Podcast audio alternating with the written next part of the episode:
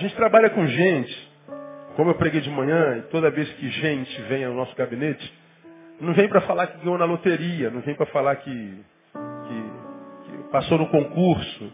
Quando ganha na loteria, quando passa no concurso, quando vem uma bênção, nem aparece mais, aí vai, vai curtir. Tá certo. Agora, quando perde tudo, quando está mal, quando está quebrado, aí pede ajuda. Deve fazê-lo também. Estamos aí para isso, para atender quantos forem possíveis. Né? Todos não dá, mas tantos quantos for possível a gente está atendendo. Nós e a equipe pastoral da nossa igreja. E geralmente quando alguém entra num gabinete, vem porque vem compartilhar uma dor, uma crise, um trauma, uma podridão, um monstro que há dentro em si, que está começando a exercer domínio sobre o ser humano que é ou que foi. Pastor, me dá uma ajuda, pelo amor de Deus, me diz como é que eu faço.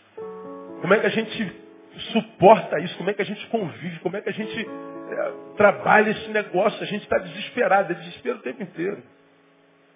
Essa semana é, atendemos um caso de pedofilia triste, né, Um caso triste.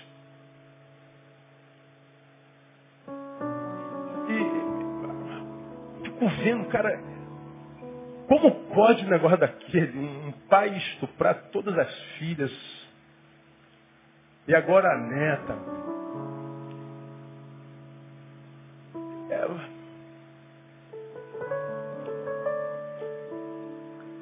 Aí a pergunta de um dos filhos, pastor, como é que um homem pode sentir tesão por uma criança? Ele não pode, cara.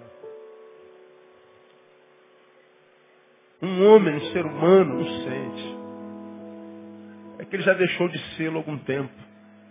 O monstro dentro já dominou. Já está doente. Já morreu. Com as filhas, com a neta. Com uma agravantezinha, é pastor.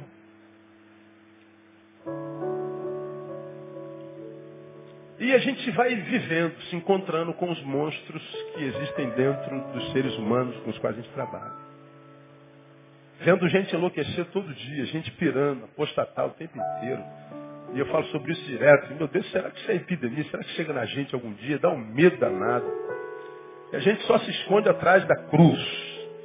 Mas a gente percebe que até atrás da cruz tem gente sendo alcançado. A vida se desconfigurando. A vida perdendo sentido. Como é que a vida perde sentido e como é que a gente dá sentido à vida? ah, são coisas que me fazem pensar muito. Eu gasto muito tempo da minha vida pensando, estudando. Tem dias que eu chego na igreja às 8 horas da manhã, saio às 18. Passo o dia inteirinho no gabinete. Alguém fala assim, o que os caras ficam fazendo o dia inteiro? Estudando, orando. Cancelo as atividades práticas, se mergulho na palavra e tentando discernir meu tempo, meu, meu cronos para tentar ministrar a você da parte do Espírito Santo a palavra mais clara, mais mais, mais compreensivo que você possa ter para você continuar se mantendo quem você é, um ser humano decente, saudável, um ser humano que vale a pena ser, gente como gente tem que ser. Então a gente vai, vai, vai vendo essas desgraças acontecendo, isso vai mexendo com a gente de uma forma ou de outra. E eu tenho reparado que grande parte dessa gente que não consegue manter-se humano, equilíbrio, não se transforma nisso que tem se transformado da noite por dia, é um processo. E como é que esse processo starta? Isso é que tem me, me, me, me tocado. Como é que eu consigo, como é que eu começo o processo de desconstrução? Como é que o Neil saudável que eu sou vai se transformando no Neil monstro que eu vou ser? Quando é que o pontapé inicial é dado? Como é que é startado? Como é que liga o botão? Começou né, o processo de desumanização. Como é que é esse negócio? Eu ainda não sei. A única coisa que eu sei, não tenho mais dúvida, é que tudo começa dentro. Atingindo as emoções. Mas quando atinge as emoções, não significa dizer que as emoções sejam culpadas. As emoções são as primeiras vítimas em nós. Começa a desconfigurar a nossa relação do subjetivo com o objetivo, do que está dentro com o que está fora. Porque o equilíbrio se dá nessa, nessa ponte entre o que há dentro e fora, entre a necessidade e o suprimento dela, entre a fome e o pão, entre a água, entre a sede e a água. Quando a gente tem essa ponte relacional do mundo subjetivo com o objetivo, do endógeno com o exógeno, a gente vive uma vida equilibrada. Mas chega um momento em que a relação do que há dentro com o que há fora começa a se desequilibrar. Eu tenho sede, mas a água está mais complicada de alcançar. Eu tenho fome, mas o pão só não basta. Eu tenho, eu tenho medo, mas não há nada que me gere segurança. Essa relação começa a ficar desequilibrada. Ou seja, nós temos uma necessidade que nós vamos chamar de fome. Então a gente acredita que para fome basta pão. A gente come uma tonelada de pão e continua com fome. Tem alguma coisa errada. A relação subjetivo e objetivo começa a complicar. Nessa relação complicada, porque antes eu tinha fome, eu tinha sede, quando chegava na água, saciava a sede, eu voltava para minha naturalidade, vida normal, equilibrou, resolveu. Agora nessa relação desequilibrada, eu tenho sede, vou à água, volto, resolveu? Não, continuo com sede. Ué, vou na água de novo, volto, continuo com sede. Ué, o que, que aconteceu? Ontem eu tomava essa quantidade de água, resolvia. Eu vou na água de novo, volto, continuo com sede. E aí dá desespero, meu Deus. A água não está mais saciando. E a gente vai começar a buscar artifícios. Desesperados, a gente começa a buscar artifícios. Quem sabe uma Coca-Cola resolve? Tu toma Coca-Cola. Não... Quem sabe a cerveja? Quem sabe a 51? Boa ideia. Quem sabe o misturado? Aí nessa relação da necessidade com o suprimento dela, quando ela não é suprida, a gente é tomado por desespero. Porque a gente tentou hoje não saciou, tentou amanhã não saciou, tentou depois de amanhã não saciou, aí vem desespero. Será que depois de depois de amanhã eu vou conseguir? Você já tem dúvida com relação ao futuro. Aí você já entra no amanhã com medo. Aí, entrou. Aí começa a desestruturar. É da relação do, do subjetivo com o objetivo. Toda a loucura que a gente vê, a gente vê enlouquecendo o tempo inteiro, desequilibrando, pirando o tempo inteiro, começa com coisas minúsculas. Aí estava lendo agora há pouco tempo uma pesquisa do Estadão, é, estadão.com.br, falando sobre depressão no Brasil, pesquisa de 2010, dizendo que o Brasil é, é hoje tem, tem, tem, na depressão a quinta, a quinta maior é, quantidade de doentes do Brasil, a, a depressão é a quinta doença mais comum no Brasil. Ela perde para quatro doenças muito, muito comuns. Hipertensão é a doença mais comum no Brasil. Mais da metade da população tem hipertensão. A segunda doença mais comum no Brasil são doenças de coluna. Quem é que não tem uma colunazinha que queima de vez em quando? Quem é que não tem uma hérniazinha de disco, um biquinho de papagaio? Todo mundo tem. Todo mundo tem. Aí depois vem artrite, reumatismo. E a quarta é bronquite, asma. Essa eu conheço bem. Começo meu dia com clenil composton. Se eu não fizer o de manhã cedo, meu dia não existe. Eu uso a bombinha desde que nenhum existe. Asma. Depois dessas quatro vem a depressão. Agora veja, você pega a hipertensão biológica. Ela se manifesta no corpo. Bota aqui o 20 por 16. Você pega a coluna, oh, hiperbiológica, está aqui, ó. Você pega reumatismo, está aí. Você pega asma, pulmãozinho. E a depressão? Pega onde? Qual o órgão do corpo que a depressão pega? Qual o instrumento médico que a gente mede a depressão?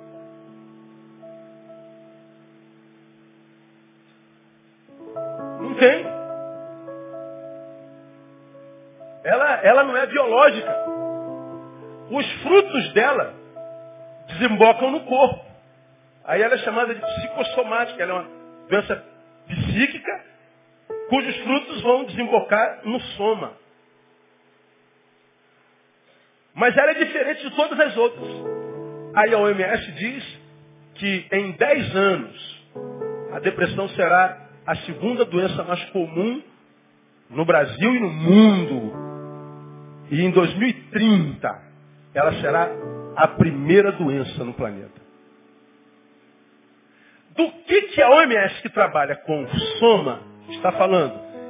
Que a humanidade está passando por um processo degradante existencial que ninguém está conseguindo frear. Está sendo acometida por doenças psicossomáticas que ninguém sabe como lidar com elas. Tu entra no gabinete do psiquiatra, vai te enfiar remédio de qualquer jeito, mas você sabe que o remédio do psiquiatra vai atingir o fruto e nunca a causa.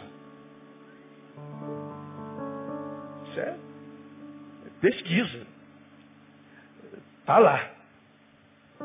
Agora tu imagina, ah, ah, em 10 anos, 10% da população brasileira, 10,4% vai ter depressão. São 20 milhões de pessoas. 19 milhões 836.200 pessoas. Isso me leva a pensar, eu posso ser uma delas, você pode ser uma delas. O fato é que a ciência está dizendo a vida biológica está padecendo. E esse padecimento biológico tem a ver com o psicológico ou com o supra-humano, com o metafísico, com o transcendente. Porque essa doença que vai ser a mais comum daqui a pouquinho, não tem aparelho que mede ela, como a pressão, como a febre.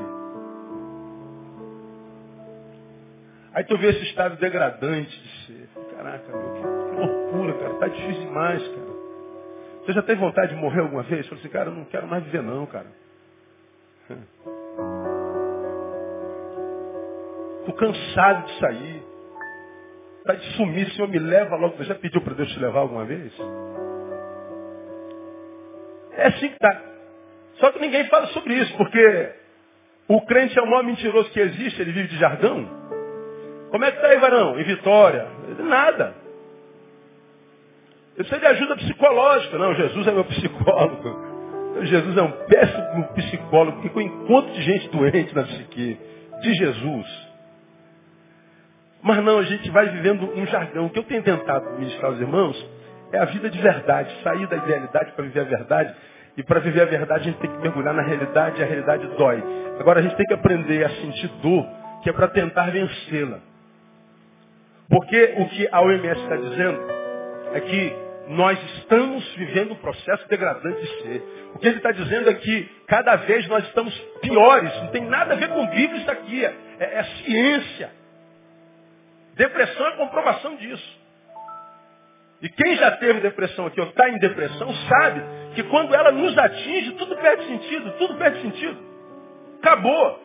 O marido que você tanto ama, saber de marido, mulher, filho, tudo vai perdendo sabor. O, o, o, emprego que a gente estudou 200 anos para entrar nele, entra, acabou, perdeu sentido. Os amigos que, com os quais a gente fazia farra e tinha prazer de estar com eles, nada, a gente vai se enfiando dentro do quarto, criando o nosso gueto. A gente não quer ver mais ninguém porque a vida perde sentido. Isso é que é a depressão. No grau máximo. Depressão é um sintoma. É, claro que, que, que, dentro de uma exegese, que rouba a vida do vivo e faz com que o vivo se sinta morto. E viver a morte é uma desgraça. Aí a gente vê o que está acontecendo por aí. O cara não se importa mais em matar e morrer. Ah, mata esse mendigo, esse cara está fazendo cheiro ruim aqui na praça. Quem ele aí, pô? Pô, cara, é um ser humano, meu. Que, que, que é a vida? A vida não vale nada. O cara está doente. É mais um mendigo. Pô, espanca essa velhinha. A velhinha não tem dinheiro, não. O netinho dela está devendo gente, quebra ela. Aí tu vê a velhinha de 83 anos sendo espancada, meu. Como é que o cara pode espancar uma velhinha, cara? Como é que pode um negócio desse, meu? Nada, isso é velho, isso vai morrer mesmo, não tem futuro não. Quebra ela. A vida não presta mais nada. O cara vai estupra a, a netinha de, de seis anos. A, a filha de não sei quantos anos. Ah, isso é filho meu, mas é, nasceu porque a camisinha furou. Isso não vale nada não. É, isso é objeto de consumo mesmo. Que raio de gente a gente está se transformando? A vida perdeu sentido. E o desespero, para quem ainda não adoeceu, qual é? É o medo de não ser o próximo.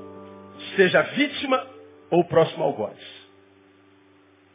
Porque nós temos medo de sermos vítimas, mas esse medo às vezes nos toma tanto que a gente tem medo de fazer uma loucura. Que já brotou dentro de vocês algumas vezes raivas, iras, que deu vontade de matar alguém, pegar no pescoço, pagar é, e fazer justiça com a própria mão e tal. Ah! Aí você se controla e fala, não, Jesus tem misericórdia, me guarda aqui. Você está lutando contra esses monstros que habitam dentro de você o tempo inteiro. Mas dentro de você há uma vontade de fazer justiça com a própria mão. Dentro de você há a vontade de quebrar o pescoço de uns três por dia. Né? Ah, que dá vontade. A gente pode ser a próxima vítima como algoz ou como vítima. Como quem faz o dano e como quem é vítima do dano. Vida fugindo da gente. Aí, a gente entende o que, que Salomão queria dizer quando ele disse em Eclesiastes capítulo 1, versículo 2. Vaidade de vaidade, diz o pregador. Vaidade de vaidade, leia para mim. O que, que é vaidade? Tudo. Tudo é vaidade. A vida básica. A palavra aí, vaidade, é a palavra rebel. Traduzida, bafo. Lembra que eu já falei sobre isso aqui? A vida é um bafo. Não sopro, alguns traduzem como sopro. Agora, eu com sopro, eu posso, sei lá, eu posso mover uma planta.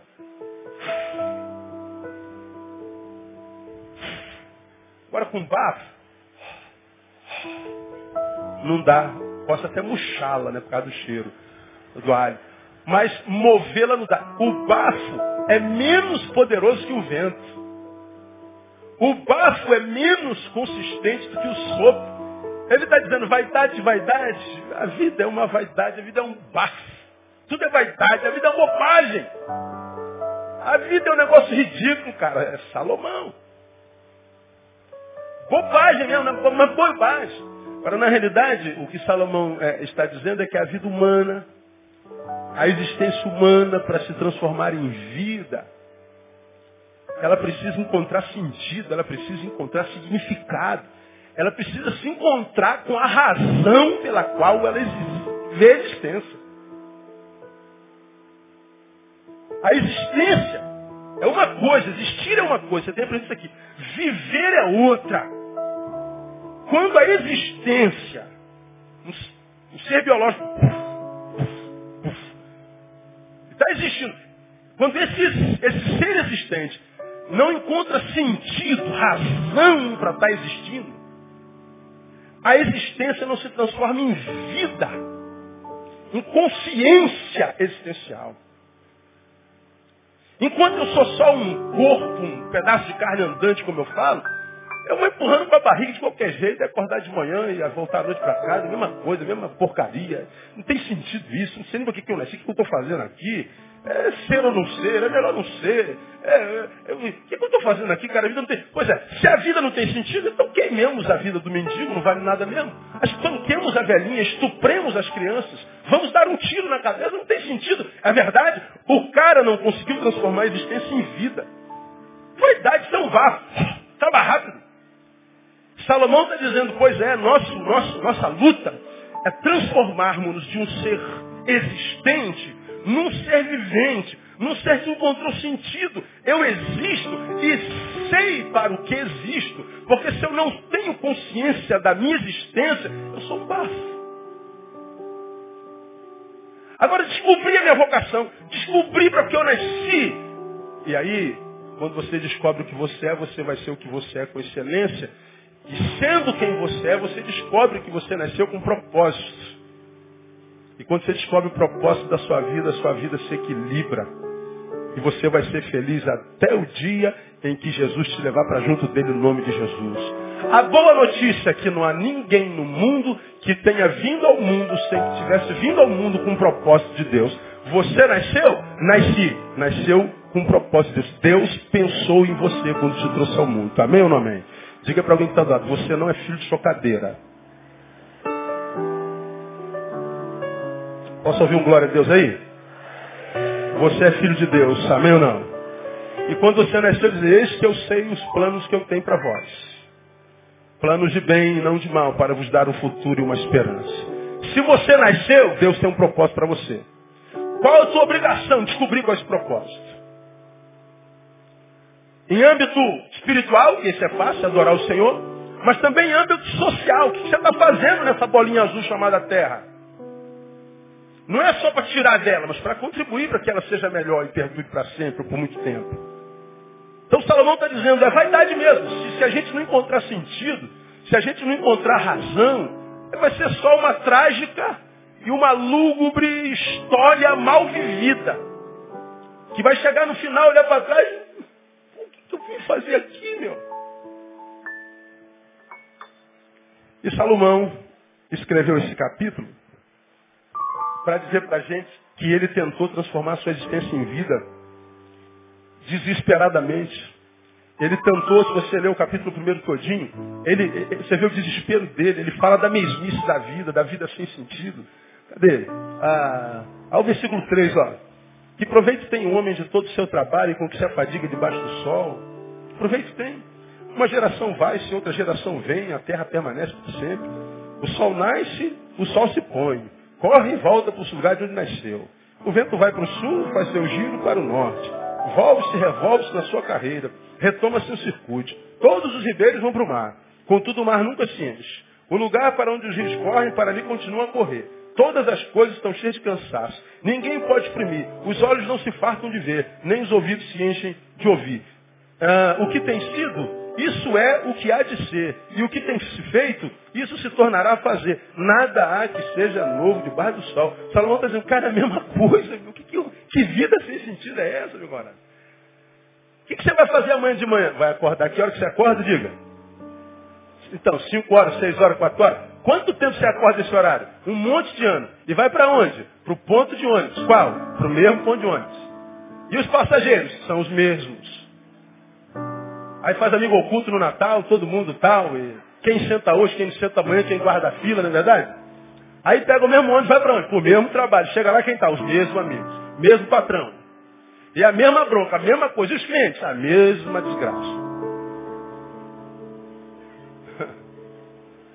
Terminou o expediente, o que você faz? Mesmo ponto de ônibus, mesma rapaziada, volta. Ou vai para a faculdade. Acabou teu dia. Aí chega o dia seguinte, olha, tudo novo. O que, que você faz? Acorda que hora? Mesmo horário. Vai para onde? Mesmo ponto de ônibus. Mesma pessoa. Senta no mesmo lugar do ônibus. E o mesmo papo. E no Natal faz amigo oculto de novo. E a mesma coisa. Quantos anos? A mesma coisa. Acorda do lado de quem? Da mesma pessoa. E os filhos do outro quarto, brigando como sempre, os dois. É, é, mesma coisa. Mesma coisa. Aí naquele dia da semana, todo mês chega bendito da conta, mesma conta. E tu tem que pagar a mesma conta. E no mês seguinte, mesma coisa. E o outro ano, mesma coisa. Mesmo, cara, que isso, cara? Salomão está dizendo a mesma porcaria. O sol nasce aqui, todo o rio vai para o mesmo lugar. E o mar não enche nunca, eu não entendo. Todas as águas, é, é, é, é o Foz do Iguaçu jorrando, milhões e milhões de litros. Tudo vai para o mar, o mar não enche. Para onde vai essa desgraça toda? A gente não sabe. É a mesma coisa. A vida é uma vaidade. Bobagem. Ele falou, cara, não tem sentido. A vida não tem sentido. Aqui não tem sentido está dizendo, não tem sentido para quem ainda não encontrou o sentido dela. Não diga que a vida não tem sentido só porque você não achou o sentido da sua. Porque o que eu tenho visto é muita gente com vida sem sentido, achando que a vida do outro não tem sentido e o explora. A vida, achando, achando que a vida do outro não tem sentido e abusa dele. Achando que a vida do outro não tem sentido e o mata.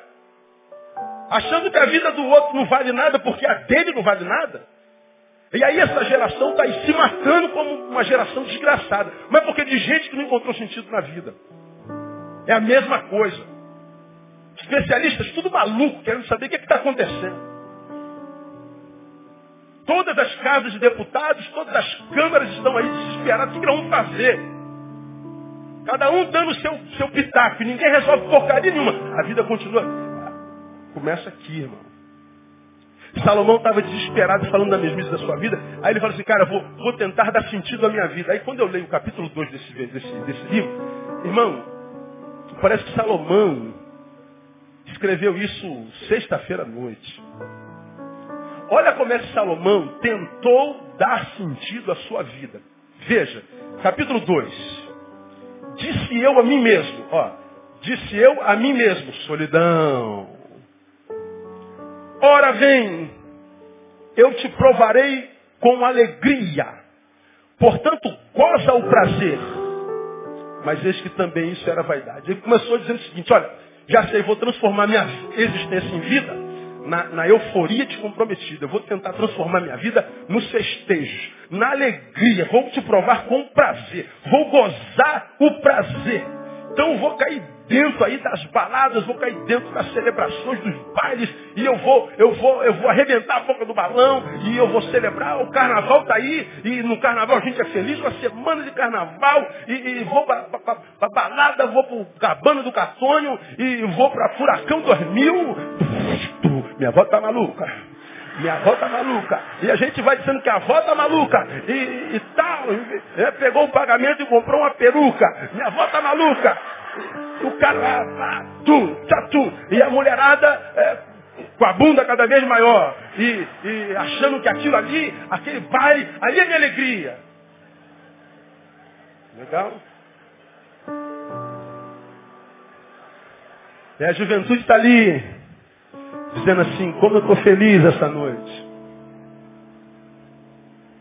Salomão fez isso. Resultado, versículo 2. Do riso disse, leia para mim. Está doido.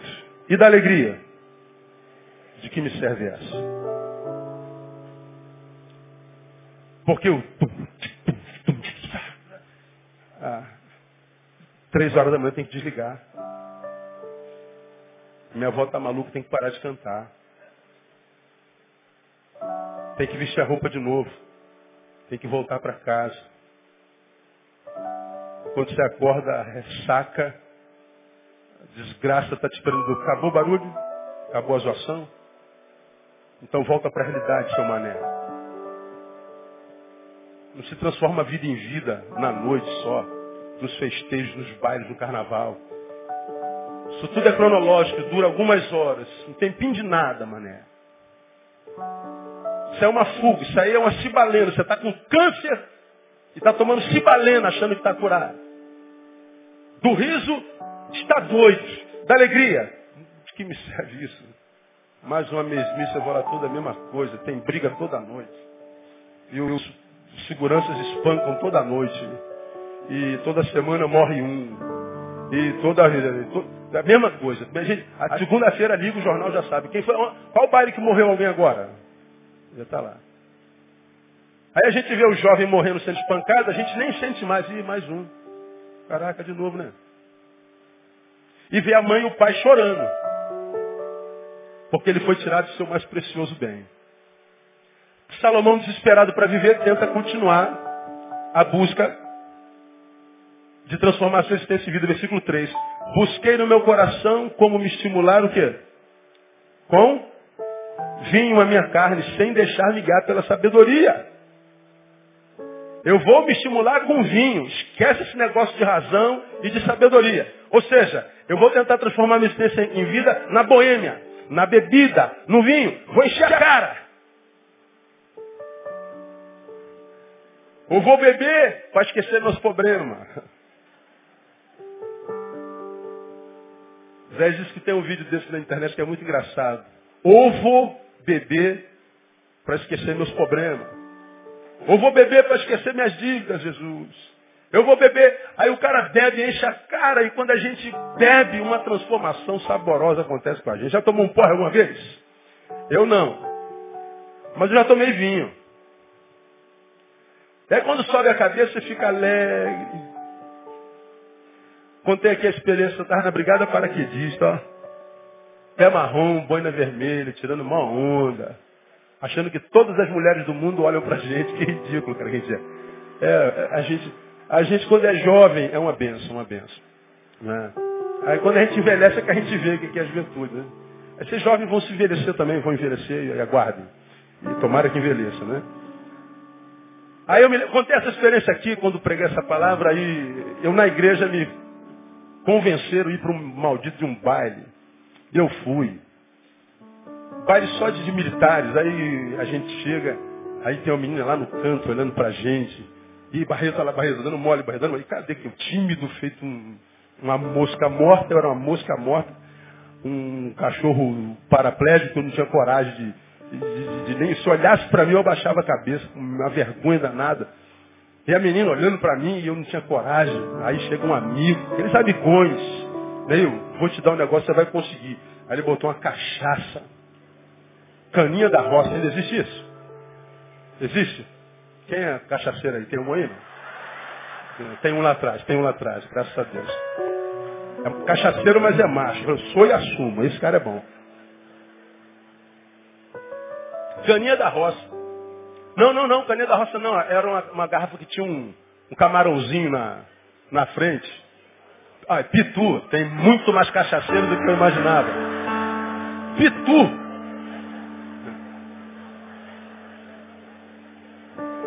Veio, tome isso aqui. Eu tomei a bendita do Pitu, meu amigo.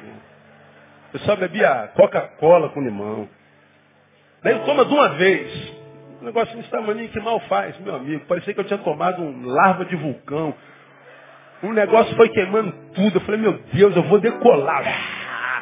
Vai sair lá embaixo, eu vou decolar. Doideira. Aí muda a nossa personalidade na hora, irmão. Eu só sei que dois minutos depois eu estava lá perto da menina. Eu, acho que eu, até poesia eu devo ter dito. E, e caraca, meu, que, que, coisa maravilhosa é Pitu, rapaz. O que, que é isso? A bebida é uma, uma maravilha. Que é isso? Isso é coisa boa demais. Pois bem, enquanto você está sob efeito álcool, você faz coisas que de cara limpa você não fazia. O que, que acontece quando acaba o efeito do álcool? Você volta para o álcool. E quando você volta para o álcool, algumas vezes você não consegue mais deixá-lo. Temos o maior índice de alcoolismo de todos os tempos no Brasil.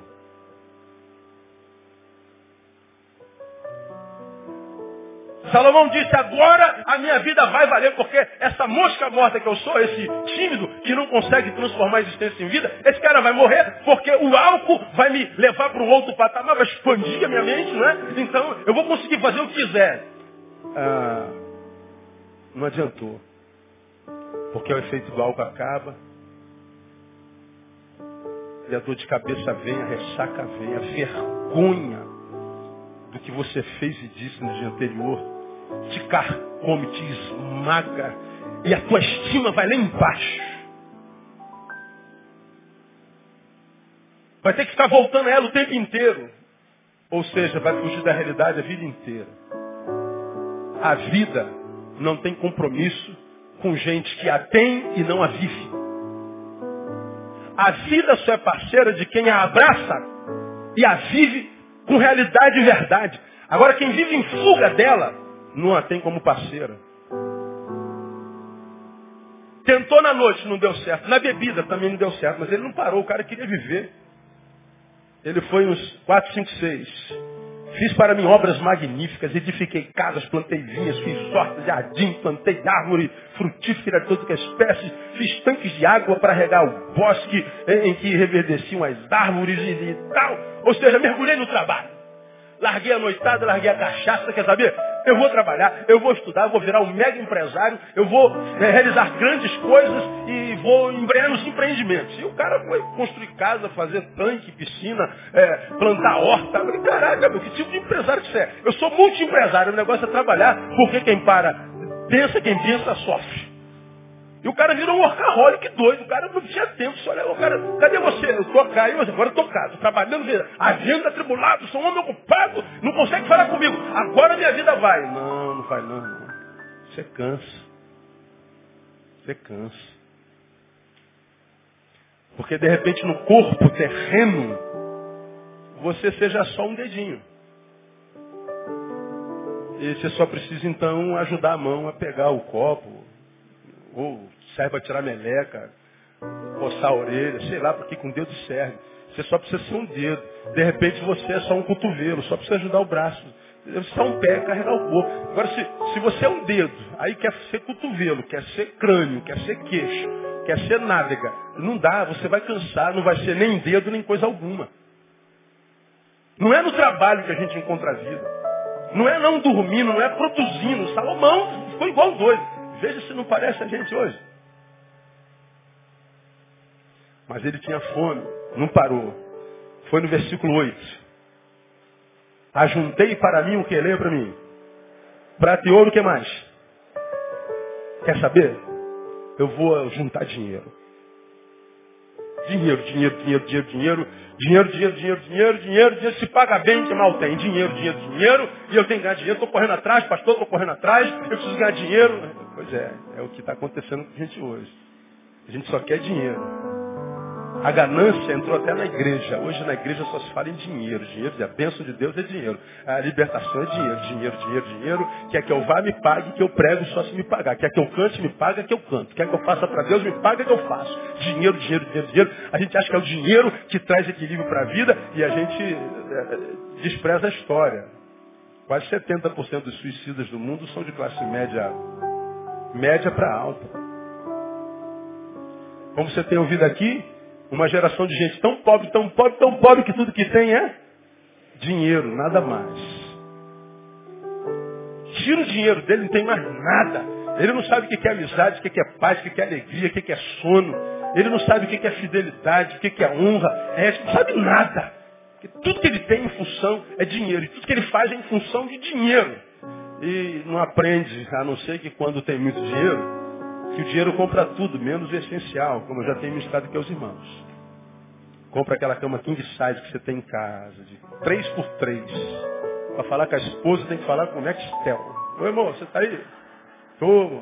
Ou amanhã a gente acorda às 6, bota para para despertar aí. Ah, bota você, amor, que eu já estou dormindo. Pô, tu é preguiçosa décima.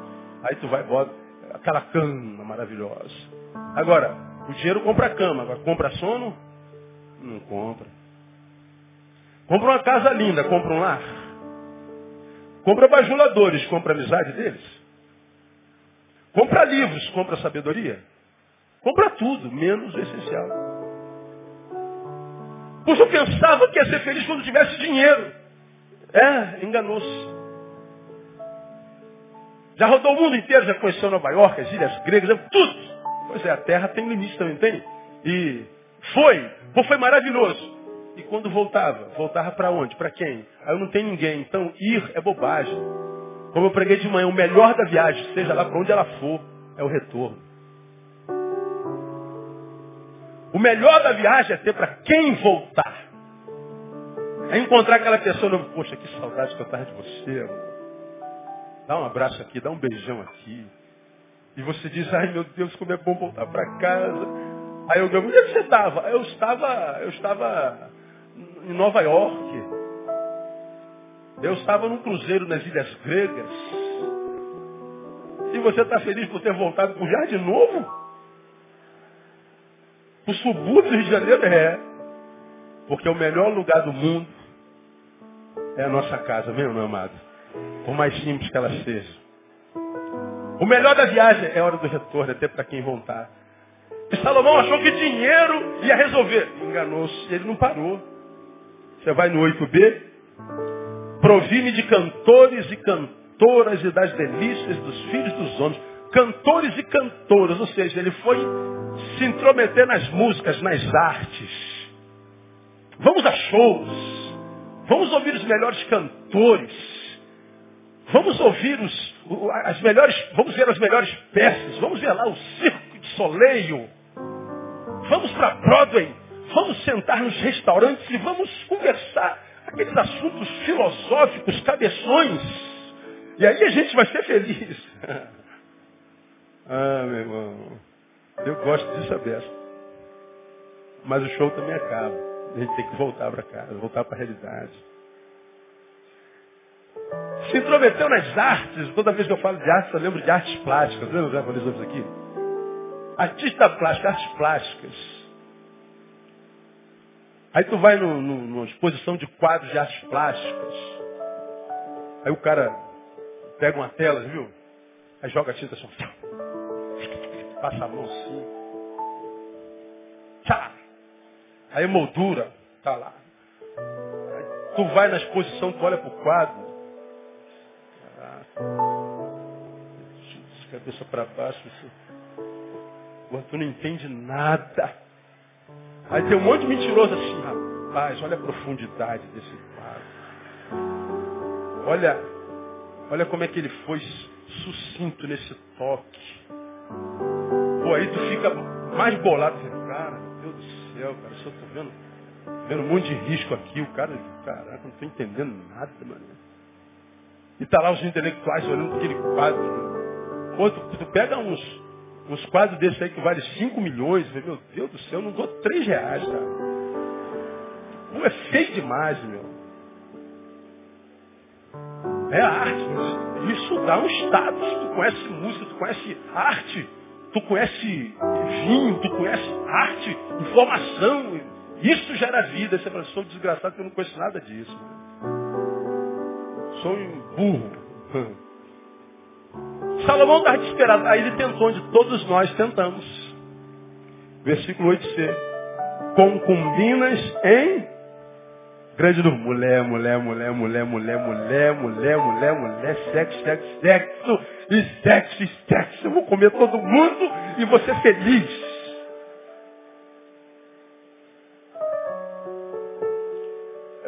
Não parece que ele escreveu isso aqui semana passada? Não é exatamente o retrato dessa geração?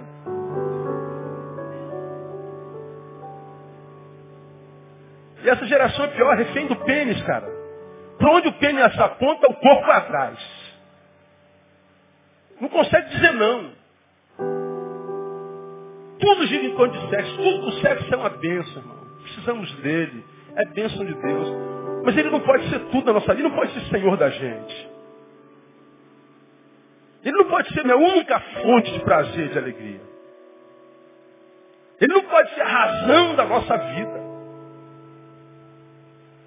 Mas o cara existia e queria se transformar em ser vivente, mas ele não conseguia. Ele estava tentando. Após cada experiência, irmão, Salomão foi ficando numa terrível nostalgia, cada vez mais saudoso. Quem sabe daquela infância, na qual Deus o visitou e disse assim, filho, pede o que você quiser, eu te dou. Naquele tempo que ele vivia, que ele sentia a razão da existência, que ele sentia Deus, e ele vai ficando com saudade de si, ele vai sentindo saudade do passado, porque ele já não tem esperança para com o futuro, porque o presente está maculado, nostalgia com relação à vida, saudade da vida, com a vontade de viver, e não consegue. E a sua conclusão sobre a vida é que a existência humana é uma grande farsa. Tudo é vaidade. Se a vida não vale nada, vamos arrebentar. Pois bem, mas aí, irmãos, para a gente caminhar para o final, ele recebe uma revelação divina e ele descobre que esse absurdo de vida que ele vive e que nós vivemos pode ser maravilhosamente transformado em Deus. Tem nada a ver com religião e igreja. Tem a ver com a origem. Nós temos como origem Deus. Porque no início todo mundo é feliz. Todo desgraçado, todo infeliz tem saudade de um tempo lá no início. Todos nós. Aquele tempo que você era guri, quem sabe, pobre, pobre, pobre de maré desci. Teu brinquedo era latinha de, de farinha láctea. Você enchia de areia, botava um ferro atravessado, botava um aramezinho e vinha correndo. Meu carrinho, quem lembra disso aqui? Quem é desse tempo aí? Pois é. Pobre, pobre, pobre. Teu dinheiro era massa de cigarro, lembra? Cada um tinha um valor. Lembra disso? Teu brinquedo era peão, bola de gude. De internet, de contato com porcaria nenhuma. Você era aquilo ali mesmo. Teu patins era latinha de, de farinha lata. Tu botava uma linha, botava a latinha em pé, botava uma linha, subia na latinha, com uma linhazinha aqui andando.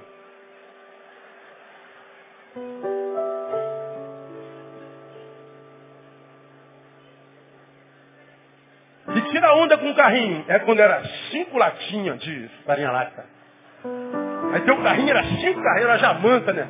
Caraca, o carrinho do cara tem cinco latas, mané. Vou fazer um de seis. Caraca, tu era feliz. Quando você chupava uma manga e ia tomar um copo de pelo amor de Deus, não toma leite, depois de chupar manga, você vai morrer. Hoje a gente toma suco de manga com leite e não morre. Mas tu era feliz, tu tomava banho de chuva, não ficava resfriado. Botava pé no chão, vivia com o pé no chão. A gente não tinha nada e era feliz. Hoje, a molecada tem tudo e mais um pouco e é infeliz. Todo desgraçado tem um tempo lá no início do qual sente saudade. Então, felicidade existe. Salomão, ele volta para o início. Então, ele, ele, ele descobre que a vida pode ser transformada em Deus. E quando Deus passa a fazer parte integrante, fundamental da, da existência de cada um de nós. E aí, ele começa a aprender algumas coisas que ele escreveu, tal qual escreveu 1 e 2 de Eclesiastes, ele começa a escrever outras coisas. Ele escreve, por exemplo, o que está no capítulo 2, versículo 24 e 25. Olha o que ele diz lá. Alguma coisa aconteceu com ele. Ele descobriu que, 24, não há nada melhor para o homem do que comer e beber, fazer que a sua alma goze do bem do seu trabalho. Vi que também isso vem da mão de Deus, pois quem pode comer ou quem pode gozar melhor do que eu? Aí eu fico pensando, caramba, o cara viajou na maionese, o cara foi para baile, o cara bebeu, o cara deu dinheiro, o cara foi atrás de mulher, o cara trabalhou, ganhou dinheiro para descobrir o quê? Que feliz é quem come e bebe, fruto do seu trabalho, com os seus, com os seus amados.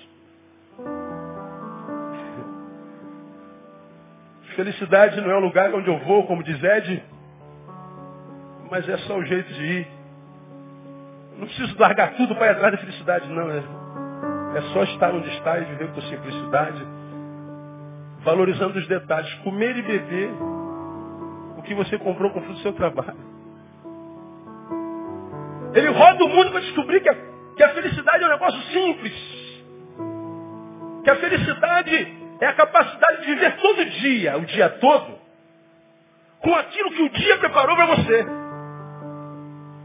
Se você conseguiu aproveitar o dia, independente da qualidade dele, você vai ser feliz. Porque não há nenhum dia que vai assustar você mais. Não há passado que vai acusar você, porque a culpa nada mais é do que a consciência de ter tido vida na mão e não tê-la vivido. Junto do medo de saber que a vida não devolve vida para quem já a teve e a desperdiçou.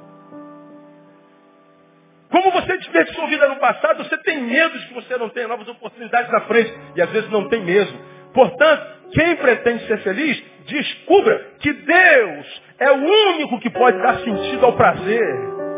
Ele está dizendo, eu encontrei prazer sentado à mesa comendo arroz com ovo. Irmão, você não precisa ir para o exterior para comer naquele restaurante caro. A alegria se manifesta quando você chega do trabalho com a fome desgraçada, a fome está comendo teu estômago. Aí você fala, mas o que, que tem? Eu, amor, eu cheguei atrasando. Tem, tem arroz? Aí tem aquele Tupperware, um restinho de arroz de ontem que está lá dentro da geladeira. Uns pedação assim que arrancou da panela. Aí tu olha assim dentro da geladeira, tem dois ovos, só tem dois, ou ninguém mexe que é meu. Tu pega lá tua frigideirazinha, joga o ovo, aí faz aquela gema molinha. Bota o arroz no micro-ondas. 30 segundos, aí amassa o arroz, pega o ovo, joga em cima, salzinho, Aí tu parte o ovo assim todinho com a faca, faz aquela massa amarela e branca do arroz. Para ficar melhor, tem um pedacinho de tomate que sobrou também da semana passada. Tu pega aquele tomate, bota um azeitezinho, e come arroz com ovo e tomate. Quem gosta de Eu gosto, pastor. Pelo amor de Deus, irmão. O que, que é isso? Tem coisa melhor do que isso? Aí tu come um arroz e ovo com tomate e diz assim, Deus, isso aqui é felicidade. Porque tem gente no Sudão que está caçando rato para comer e não acha. Nunca viu uma geladeira na frente. Não sabe o que é ovo porque nunca viu galinha. Portanto, eu não preciso ir a lugar nenhum. Eu só preciso estar com ações de graças. E o que é que Salomão diz? Descobrir que é Deus quem faz isso. Dar graça por arroz com ovo, só Deus gera isso no coração de alguém. É o que ele está dizendo aqui. É celebrar detalhes, micro coisas, como eu já preguei aqui. Perceber que se você está em algum momento do teu dia com um palito de dente na boca, assim, ó, Aí alguém fala assim, porco, eu tenho mania de comer palito. Aí André fala, tira esse palito da boca. Tira esse palito da já. Ele falou, amor, deixa de ser chato. Tira já. Eu tiro, eu obedeço, não tem jeito. Agora, quando ela não está comigo, eu almoço, eu levo o palito. A gente vai comendo palito. Se você está usando palito, é porque você comeu. Aí você fala assim, Deus, que privilégio usar esse palito. Quem está entendendo? Eu estou entendendo, pastor. Quem é que gera isso na gente? Deus. Mas não. Você está tirando a carne do dente e está reclamando. Droga. Só tem arroz com ovo essa porcaria dessa gororoba. Vida desgraçada, mulher maldita, ou família miserável. Não podia ter feito uma rapada, uma dobradinha. Não podia ter feito um sei lá o quê. Não, tem que comer essa porcaria. Pois é, irmão, você pode viajar para a lua, você vai continuar sendo infeliz. Porque felicidade não é um lugar onde se vai a felicidade não é geográfica, ela é existencial. Não é o lugar onde se chega, é o jeito como se vai. Então se você vai, pode ir para, sei lá, irmão. Se você for com alegria, aquele lugar vai ser bênção. Eu preguei aqui, primeiro domingo, quando eu voltei de férias, irmão. Para quem está com Deus no longo, para quem está com Deus ao lado, não interessa para onde você vai, o que interessa é a companhia. Porque a história da redenção começa assim, tendo Jesus Cristo sido levado ao deserto pelo Espírito Santo para ser tentado pelo diabo, não tem sentido isso. Como é que o Messias começou a obra da redenção. Foi levado para o deserto pelo Espírito para ser tentado pelo diabo. Por que, que o cara tem que ser levado para o deserto para ser tentado pelo diabo? Ah, vá para o diabo que te carregue. Não dá. Como, que, como é que pode um negócio desse? Aí lá no deserto ele é tentado. Se tu és, eu quero só eu digo, meu Deus, o que, que esse cara Para que, que Deus tinha que levar Jesus para o deserto para ser tentado pelos espíritos, pelo, pelo diabo? Eu não sei. Eu só sei o seguinte.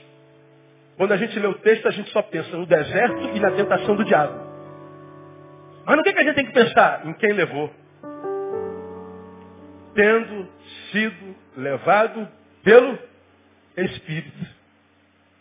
Se é o Espírito de Deus que está me levando, pode ser para o deserto, pode ser para o braço do diabo. Eu sei que a vitória vai ser minha pelo sangue de Jesus. Então não interessa para onde eu estou indo, o que interessa é a companhia. Não interessa o que eu estou comendo, não interessa a companhia. Deus está comigo? Tá. Então a gente vai comer aquele arroz com ovo, irmão. Pelo amor de Deus. Eu comeria ovo todo dia. Cheguei na casa de alguém para fazer uma visita. Quase na hora do almoço. Eu não faço isso na hora do almoço, não deve. A não ser quando está com muita fome. Ah, mas não deve. Eu não cheguei na hora da visita, a visita estendeu. Ela falou assim, pastor, fiz um pezinho de galinha. O senhor gosta? Ai, mano, fala um negócio desse. Eu gosto demais. E ela fez um pé de galinha, irmão. Aí tu vai chupando aqueles ossinhos. Hum, quem gosta aí de pé de galinha? Deixa eu ver. É, eu não estou sozinho nessa, nesse mistério. A gente passa horas chupando os pezinhos. Você está chupando o pezinho de galinha dizendo louvado seja o nome do Senhor. Senhor. Deus é bom e a sua misericórdia dura para sempre. Aí Deus fala assim, caramba, meu filho da glória, por comer pé de galinha, vou te levar para comer no Carmine em Nova York. Daqui a pouco você está lá em Nova York comendo. Você vem para ver o teatro da igreja, das criancinhas, aquela coisinha, está dando glória a Deus. Aí te leva para ver uma, uma peça na Broadway. Você está dando glória pelo pouco. Deus te coloca porque tu foste fiel, foste fiel no pouco, eu te, te colocarei sobre muito. O que Salomão aprendeu é que Deus é o único que pode dar sentido ao prazer. Todo prazer instituído de Deus acaba em desgraça. Veja o prazer da, da, da discoteca do carnaval. Veja o prazer da sexualidade. Veja o prazer do trabalho desenfreado, sem dormir, sem se alimentar. Veja o prazer de ganhar dinheiro, dinheiro, dinheiro, dinheiro, depois pode sair na rua porque vai ser sequestrado. Veja se esses prazeres são longínquos, são, são longevos. Não são. Agora, quando Deus está no prazer, não estou falando de religião, não estou falando de igreja. Esse prazer é prazer para sempre, no nome de Jesus. Porque é Ele quem diz que a alegria do Senhor é a vossa quê? Força. Por isso, a sua palavra diz em Paulo, regozijai-vos no Senhor. Outra vez vos digo, regozijai-vos no Senhor. Senão vai perder tempo. Ele aprende no capítulo 3, versículo 11, Estou terminando. Tudo fez formoso em seu tempo. Olha aqui. Também pôs na mente do homem a ideia da eternidade, se bem que este não possa descobrir a obra que Deus fez desde o princípio. Pôs na mente do homem a ideia da eternidade. O que, que Salomão está dizendo? Dentro de nós há um ser insaciável a um ser, a uma alma insaciável. Porque ela tem a ideia, a dimensão, o eitos da eternidade. Se eu tenho a eternidade dentro de mim, óbvio, não adianta botar carro, não adianta botar mulher, não adianta botar casa nova, trabalho novo, tudo isso é material. Tudo isso é finito. Nada finito preenche o infinito. Foi dois poetas, você vai se lembrar disso. Leu esse texto e pronunciou. Todo homem tem dentro de si um buraco do tamanho de Deus. Se eu tenho dentro em mim, você também, um buraco do tamanho da eternidade, só um Deus eterno, uma coisa eterna para saciar porque se Deus não entra, a gente se, sorra, se torna um ser insaciável. A gente vai sempre estar por trás de algo novo e nunca vai estar saciado. Portanto, Salomão aprendeu que a insaciabilidade da alma humana só se sacia em Deus. Simples. Ele aprende mais. Capítulo 4, verso 9. Melhor é serem dois do que um, porque tem melhor paga do seu trabalho, pois se cair não levantará o seu companheiro, mas há de que estiver só, pois caindo não haverá outro que o levante. Também se dois dormirem juntos, eles se aquentarão, mas um só como se aquentará? E se alguém quiser prevalecer contra um, os dois lhe resistirão. Agora, olha como é que ele termina esse versículo. E o cordão, que lembra mim? De quantas dobras? Não ouvi. Três dobras não se rompe?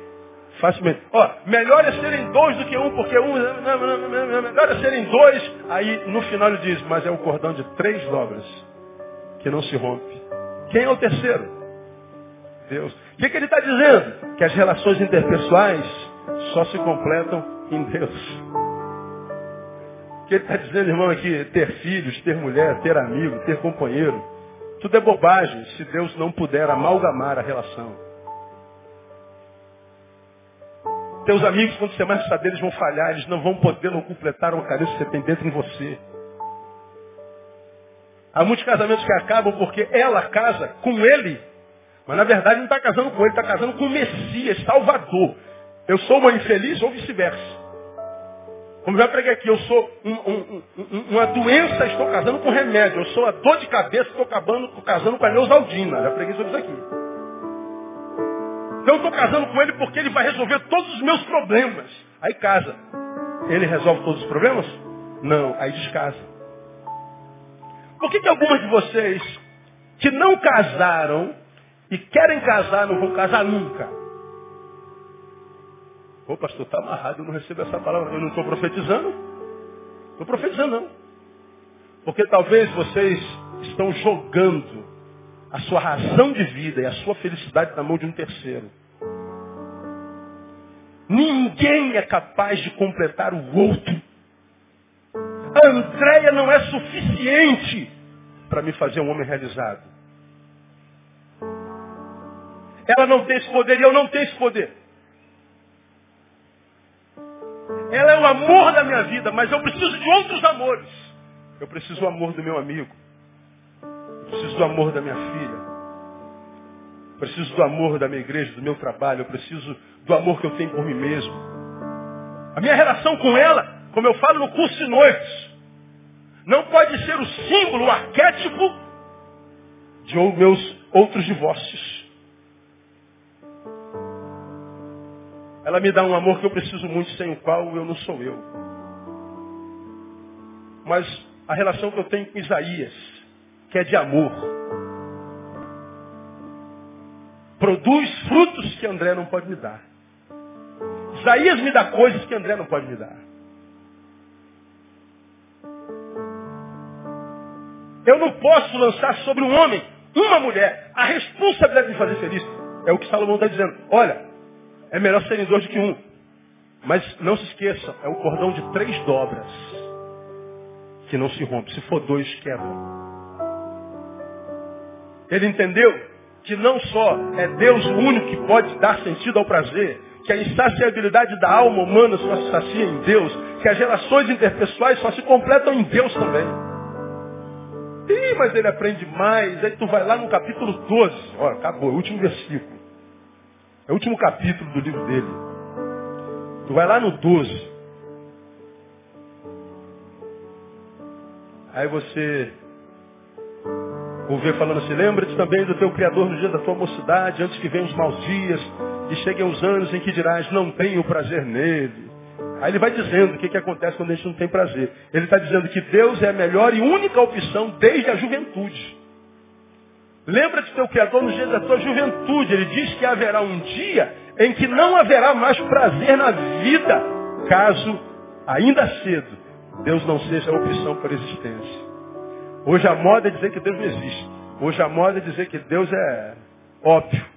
Hoje a moda é dizer que não crê. Caiu. A moda de se tirar Deus da vida está gerando essa sociedade que a gente está vendo. Então morram abram mão de Deus e morram. É o que está acontecendo. Porque ele está dizendo que Deus é a melhor e única opção desde a juventude. E para quem quer ver transbordar na vida, vamos para o último versículo, os dois últimos, 13 e 14. Este é o fim do discurso. Tudo já foi ouvido.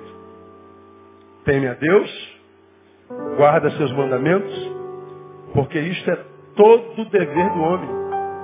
Porque Deus há de trazer a juízo toda obra e até tudo que está encoberto, quer seja bom, quer seja mal. Ele diz o seguinte, Deus deve ser o absoluto dos absolutos na vida de cada um. Ó, terminou o papo. Resumo da ópera. Teme a Deus e guarde seus mandamentos. Não exclui Deus da tua existência. Então, meu irmão, eu não acredito que você tenha vindo aqui à toa. Se Deus colocou essa palavra na minha boca, trouxe um par de ouvidos para ouvir. Deus sabe que você está aqui sem sentido, sem, sem razão, está perdido. Ninguém sabe. Deus sabe que nos seus quartos, nos recônditos do teu centro, fala, cara, o que eu estou fazendo aqui? A vida não, não, tem sentido, cara. Se eu não acordar amanhã, eu perco o quê? Deus está dizendo que a tua vida só encontra sentido nele. Se isso não fosse verdade, irmãos, Deus não encarnaria em Jesus. Deus não mandaria seu filho unigênito para morrer, sacrificar-se por nós. Dizendo, olha, você não precisa sofrer mais, o sofrimento todo foi lançado sobre ele. Ele morre a sua morte para que você viva a sua vida. Essa é a proposta do Evangelho, Jesus de Nazaré. E aí vem um homem sem Deus e cria Novos jargões. Não, todo caminho leva a Deus. Todo caminho leva a Deus. Deus é o Deus mais fácil de achar. E eu nunca vi Deus tão ausente da história da humanidade como eu estou vendo hoje. Se houvesse outro caminho para que eu chegasse a Deus, e ainda assim Deus mandasse Jesus e permitisse que ele morresse daquele jeito, esse Deus não era Deus, esse Deus era diabo. Se eu soubesse que tem outro caminho para chegar a Deus, ele permitiu que o filho dele passasse pelo que passou, mas isso não é Deus, isso é capeta. Aí é que eu não queria esse Deus. Não, a, a, fora da caridade na salvação. Nas obras você vai ser salvo. Ah, faz o bem que você vai, você vai encontrar Deus. E não é o que a gente vê, na é verdade. Por que, que Deus permitiu que Jesus morresse? Porque ele foi o caminho. Ele pagou o preço. Ele já sofreu tudo que tinha que ser sofrido. Ele viveu o incomensurável, ele viveu o insuportável. A dor que era preparada para nós por causa do pecado, desembocou nele para que tudo que chegasse a nós agora fosse possível. E aí vem a sua palavra e diz, portanto, depois de Jesus, nenhuma dor, nenhuma provação que chegue até você é maior do que você. Se chegou até você, é humano. E se é humano, você pode suportar. Portanto, os impossíveis ou os insuportáveis não existem mais. Se chegou, é suportável. Por quê? Porque Jesus morreu no Calvário e o insuportável foi lançado sobre ele. O castigo que nos traz a paz estava sobre ele, pelas suas pisaduras nós fomos sarados. Não há caminho para chegar a Deus se não fosse Jesus. Então, para você que está aqui perdido, cara, você precisa de Jesus. E qual é a dificuldade disso? É porque a gente pensa em Jesus, a gente imagina, tem que ir para a igreja. Pensa em Jesus, entra uma religião no meio. Pensou em Deus, entra padre, pastor, pai de santo. Aí por causa da religião, muitos não chegam a Jesus. Deixa eu dizer uma coisa para você. Nós aqui somos batistas. Mas deixa eu dar uma notícia. Jesus não é batista. Alguns aqui são católicos, assembleanos. Jesus não é católico nem assembleano. E todos os religiosos imaginam que Jesus é a propriedade dele. Nós achamos que nós somos o dono da verdade absoluta e que Jesus, como eu ouvi a minha vida inteira, era batista. Meu Deus do céu. E o católico acha que Jesus é dele, o espírito acha que é dele. Jesus não é o Deus dos crentes, Jesus não é o Deus dos católicos, Jesus é o Deus de todos, Jesus é teu, amado. Ele morreu por você. Dá uma catucada no Jesus morreu por você, cara. E essa palavra só é incômoda na cabeça do religioso. Para quem não tem religião, essa notícia é maravilhosa, não é verdade? Saber que Jesus é maior do que a religião, que ele não cabe dentro dessa caixinha que nós inventamos chamada religião. Imagina, Jesus cabe dentro desse templo, aqui cabe 1.300 pessoas. Você acha que Jesus vai caber dentro desse buraco aqui, irmão? Que é isso? Ele é muito maior que isso aqui. Ele transcende. Ele é o dono, o Senhor do universo. Enorme em poder e glória, mas cabe dentro do coração do homem. É um mistério. Ele está aqui dizendo assim, filho, eu quero dar sentido à sua vida. Você não suporta mais a sua vida? Entrega para mim. Você vai ver que a sua vida nunca mais vai ser a mesma. Eu não vou chamar ninguém na frente hoje, vou fazer apelo. Mas eu queria orar com você.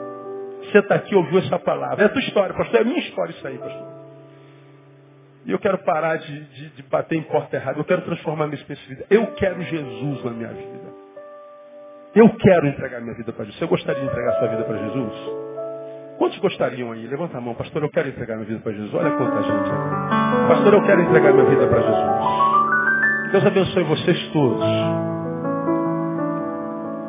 E acredite, nessa noite você está recebendo uma palavra e uma unção de Deus. Escreve o que eu estou te falando.